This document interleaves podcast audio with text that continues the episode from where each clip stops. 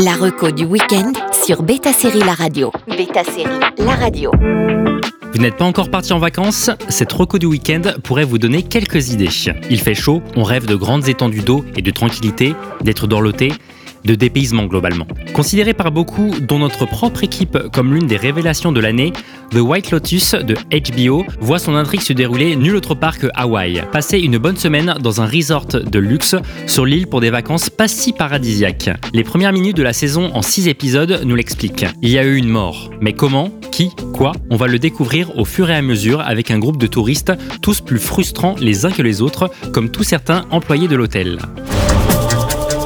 Thinks I'm an asshole. Were you an asshole? I guess I'm just wondering what um, you might be able to do for us to make us feel better. No, I was actually trying to not be an asshole. That you failed? L'ambiance de The White Lotus reflète très bien la série.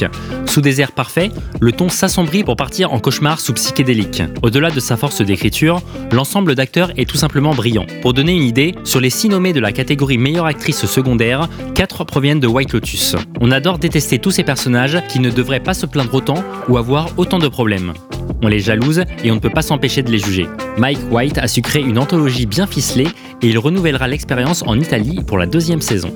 Pourquoi ne pas partir en retraite déconnectée pour vous ressourcer? C'est ce que propose David E. Kelly pour Nine Perfect Strangers, qui rembauche Nicole Kidman après Big Little Lies pour sa mini-série où neuf étrangers rejoignent une retraite spirituelle. Et ça tombe bien, puisqu'il s'agit d'une autre adaptation d'un roman de Liane Moriarty. Dans Nine Perfect Strangers, ils vont devoir se confronter à leur passé et surtout à eux-mêmes pour en ressortir changés.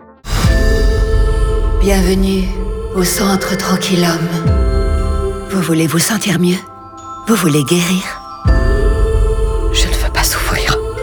Vous êtes déjà en train de souffrir. Bizarre et dérangeant, la série joue avec l'aspect huis clos avec ce décor mystérieux coupé du monde où des tempéraments qui semblent dangereux cohabitent.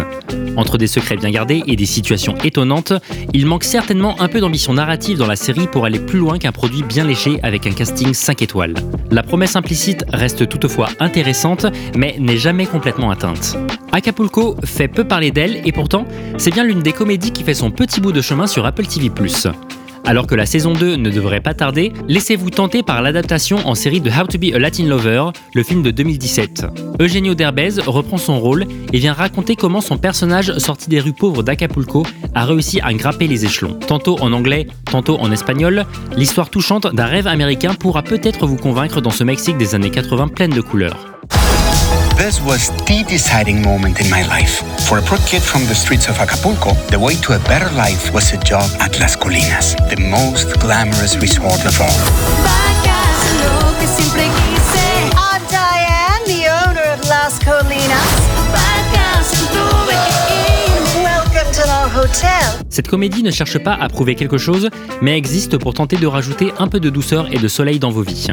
Découvrez simplement la ville mexicaine comme vous ne l'avez jamais vue avec son hôtel Las Colinas pour un voyage feel good. Loin de l'humour de front d'une sitcom, il y a pourtant de véritables moments humoristiques doublés d'émotions dans Acapulco. Alors, une destination favorite pour cet été? La reco du week-end sur Beta Série La Radio.